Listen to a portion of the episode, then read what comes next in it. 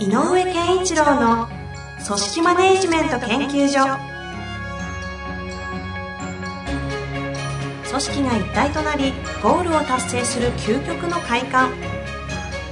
上場企業から中小企業まで延べ200社以上の支援を行った井上健一郎が組織人に関するあらゆる問題を分かりやすく解説します。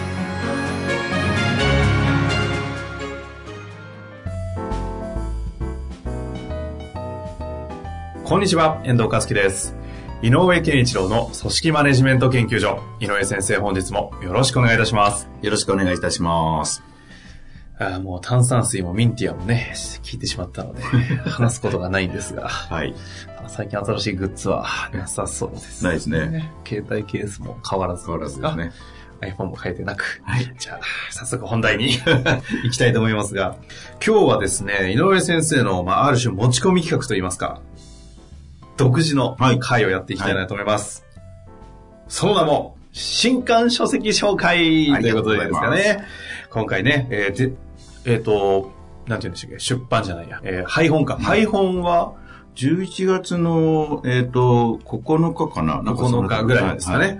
えー小さな会社の人事評価制度、作成と運用の仕方ということで、CD ロムがついてて、テンプレ資料まで付き、はい。夏目社というところから出た書籍ですが、これはすごいですよ。だって評価制度の作るスタートの思想段階から実際に運用、作ってって運用して、給与まで連動してってどういうふうにやっていくかっていうのを、ワンストップで一冊まとめてるんで、はい出しすぎ問題じゃないですか、これ。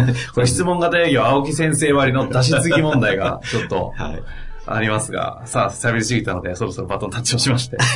あの、えっ、と、まあ、ね、この本の、まあ、大会社じゃ関係ないっていうふうに取るというよりも、はい。小さな会社のってやっぱりついてるところは、えっ、と、やっぱりミソで、うんうん。えー小さな会社の人事評価っていうことにおける問題点で、あのポイントをね、どこにするかっていうことだと思うんですよ。で、えー何が言いたいかというと、人事評価制度の、えっ、と、良し悪しを決めるのって、やっぱり評価者、評価者の力スキル、力量っていうのはすご。く問われる。うんやっぱり評価者がそれなりのスタンスと、あのー姿勢と、それから、えー観察力とか含めた能力があれば、内容はどうであ、どんなものであろうと、評価者がちゃんとうまく利用する。うん部下のために、それから部下に対して指導するためにも。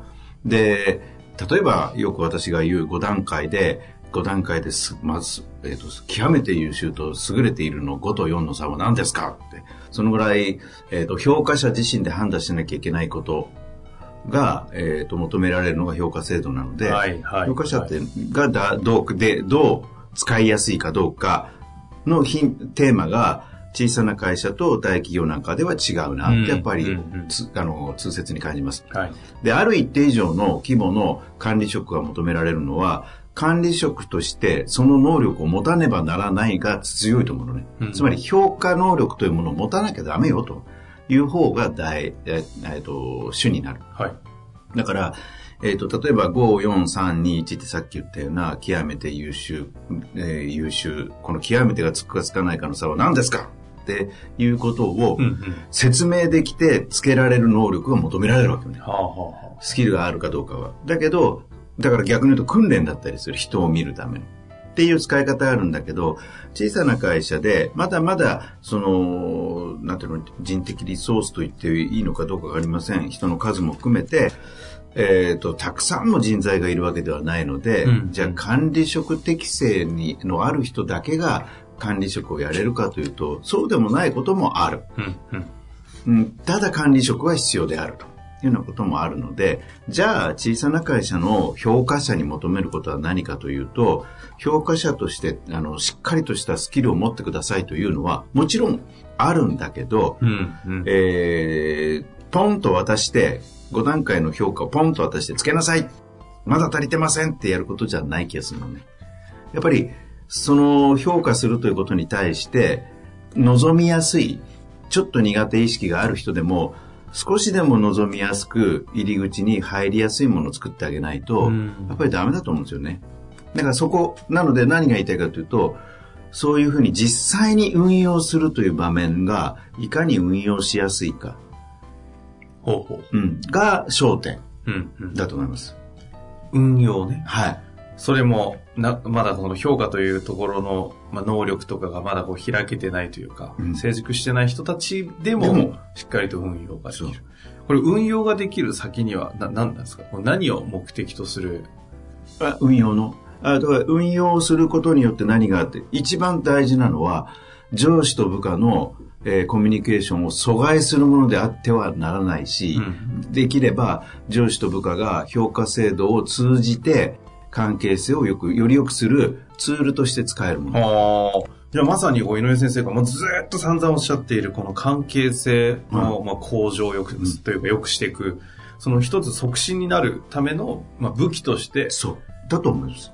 提案をしているわけですね。だから給与を決めるという側面はもちろんあるので、じゃあ給与ってどう決まるかっていうことはちょっと、まあ、おいあの書きましたけど。書いてますよね、しっかりと。置いておいて、なんか評価制度の点数でいくいくらになるということが給与の決める主にあるもんじゃなくて、給与はどういう仕事のレベルの人にいくら払われるのかっていうことがじ軸だと思うので、僕は一番最初にできればレベル設定をしてくださいって始めてるのはそういう意味なのね。ああ、まあそのあたりもね、詳細に関してはいろいろ書いてありますし、はいこれちなみにあの小さい会社って大体定義で言うとどのくらいをイメージされてるんですか？えっ、と、ここで言う小さな会社ってやっぱり30から60ぐらいとか、そのあたりを、うん主に書いてますね。あ100っていうのも小さな会社と言えなくもないんだけど、もうちょっと、えっ、と、システマティックになるので、あ。うんうん。100ぐらいになってくると。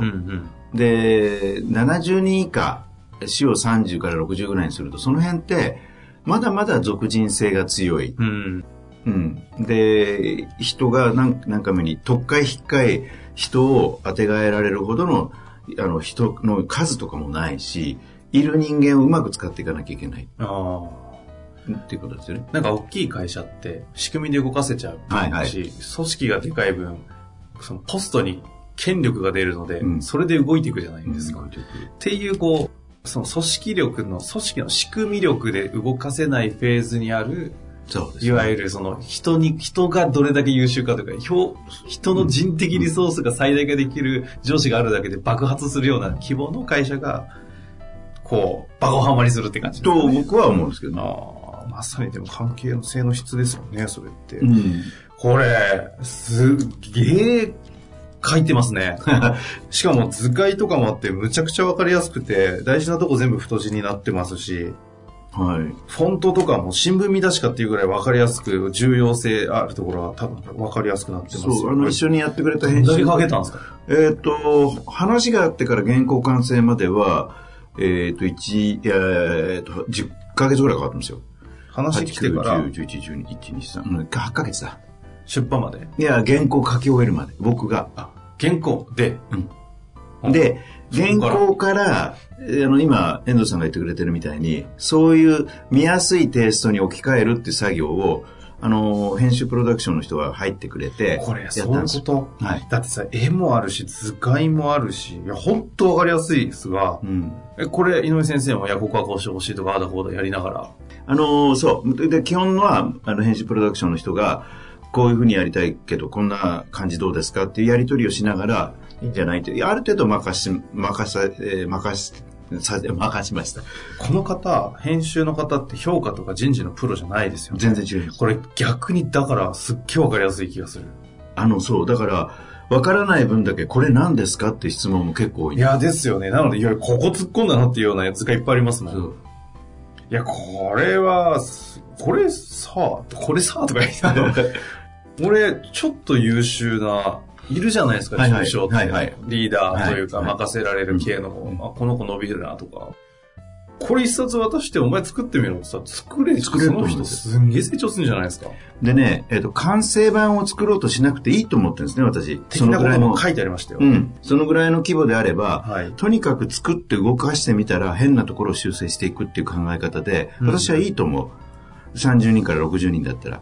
でうん拡大してって100人を迎える頃には、第一弾の完成形はちゃんと作ろうという意識はあった、必要だけど、はいはいはい。あのーその、えっ、と、本の対象とのコアとなる人たちうんうん。には、えー、なんていうのかな、あの、非常にやれるところからやるっていう感覚でやっていいんじゃないですかとああ。思います。いや、本当ですね。もうなんか図解もわかりやすいから、ここからやってみようって思えるぐらい。うん。いや、よく、しかもこれ CD ロム何入ってるんだあ、これは、テンプレートみたいあと、あの、例えば、その、会社が大事にしてることを何ですかって書き出す表があったり、あとは僕が仮に設定している、一般論から設定している、えっ、と、5段階のレベルの表現であるとか、なんかそういうもの、あの、が、えー書いてあります。あとは、えっ、と、まあ、そのね、レベルを決めるときにどういうポイント、どういうところから見ていきましょうかとか、んなんかそんなようなことを書いたりしてますね。そのつ作る上での、勉強するツールですか？ではなくて、作る上での作る過程の材料料材料。あの、あの、なんていうのか、フォーマットが入ってたり、そんな感じそうなんです。あ、じゃあ、本、レシピ本ですけど、ある程度材料もテンプレで渡してますみたいな。はい、そうそうそう。マジっすか？出しすぎじゃないですか？できちゃいますよ、マジで。あ、あの、その本の中にある、おはいえっ、と、ざくっとしたポイントになるものだけで、をで、始めても僕は大丈夫だと。いや、これ特にしかも立ち上げたばっかとか、早めの10、20名ぐらいで、とりあえずどうしようかなって悩んでるフェーズあるじゃないですか。一旦これやっちゃえばいいよねっう感じですね。そうで、我々が、あのね、あの、商品化した明快っていうのがあるんですけど、はい。これも、あの、考え方はこれと同じなんですね。うんうんうんいや、でもその考え方はもう井上先生のですね、この章のね、こう、井上先生らしいなといういいのが、設計思想というね、こう、思想から入ってるんですよね。ちょっと読んでいいですかね。設計思想のポイント3つあるんですけど、はい。成長のための対話。はい。2つ目がアンチブラックボックス。はい。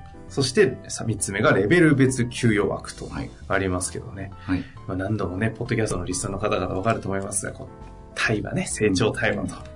で、アンチブラックボックス、これ安心できるね、ちゃんと環境を作っていくと。あの、ブラックボックスって、えっ、と、情報がどこでどうなってるのか分かんないよって意味もあるんだけど、えっ、と、評価者が、えー自分がやったものがどうなるか分かんなかったりとか、うん。で、誰が何度評価してるかが分かんないっていうのが僕が言うはブラックボックスなのはあ、はあはあはあ、だからよく私が言う評価会議を中心にやりましょうっていうのは、それをオープンにすること。うんうん隣の課長はどういう視点で評価してるかが、もう聞こえ、聞けちゃう場所。ほうほう。で、自分もそれの中で発表しなきゃいけない。それで上から、それじゃ違うんじゃないって言われるとか、そういう場所が、あの、がオープンにしていく一番の最大のポイントだと思いあ、ます。そっちのアンアンチブラックボックス。うん全然私の言った焦点違いましたね。いや、でもこれすごいな、本当に。これあの、コンサル殺しじゃないですか。でもね、えっ、と、これで気づいて次のステップにいるときに、行くときには、実はやっぱコンサルがいるといいんですよ。まあ確かにね、そういう意味では。いや、でもこれ、実際に、ちょっと皆さん一冊は、社内に中小企業必ずあった方がいいと思うんで。あとねはい。ごめんなさい。えっ、と、小さな会社、小さな会社ってずっと言ってるんだけど、はいやっぱり30人とかそういう部隊、えー大きな会社のリーダークラスの人たちがいますよね。部門長とか。っていう人にもね、実は自分の母体っていうものを考えた、もう評価制度なんかすでにあるので、それを動かすことはできないけど、どこが評価制度を通じて、どこを強化するといいかっていうのは、あの、わかると思うんですよね。確かに。うん。私昔大企業、いわゆる何万人グループの人事やったことありますけど、あの、大企業の部署なんて中小企業みたいなもんですからね、そこのリーダーたち、こんな研修何にもしてもらってないんで、これ一冊読むだけで、あ、評価ってそういうこそとっていうのが、初めてわかると思う。あのーさっき言った、えっ、と、中小企業、まあ、小さな会社とかね、やっぱりこれから人、あの、属人性が強かったり、えーそういうようなあところでい、の段階で大事なのは、評価っていうのは、まあ、厳密に、あの厳密に、あの、辞書を引くと、二つ、大きく言うと二つの意味があって、価値を判定する。これはどのぐらいの価値があるのかを判定するっていう評価と、その価値を認めるって、ひ私は彼を評価してますみたいな、その評価二つの意味があるのよね。で、僕は、えっ、と、多くの査定の場では判定ツールが評価だと思ってるんだけど、評価制だと思ってるんだけど、小さな会社が、えっ、と、成長のための対話とか、上司部下の関係性を良くするとか、オープンにブラックボックス化しないためには何かっていうと、うんうんこの評価は、評価する方、価値を認める方の評価ということで使えるようにしてあげないとうん、評価しづらいと思うよね。否定する評価じゃなくて、彼はここがいいうんうん。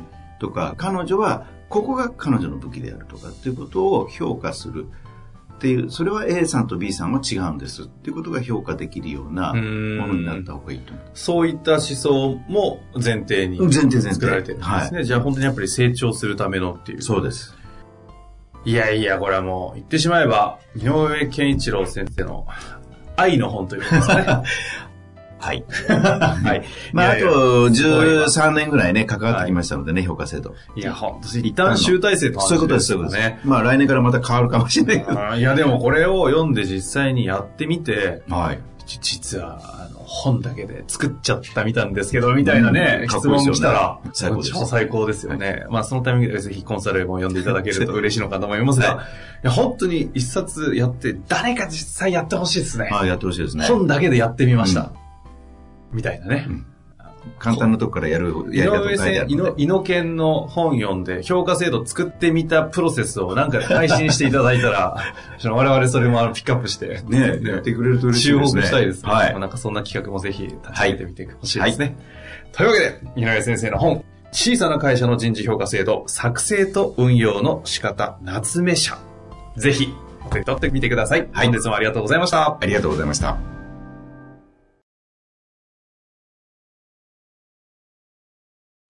本日の番組はいかがでしたか？番組では井上健一郎への質問を受け付けております。ウェブ検索で人事明快と入力し、検索結果に出てくるオフィシャルウェブサイトにアクセス。その中のポッドキャストのバナーから質問フォームにご入力ください。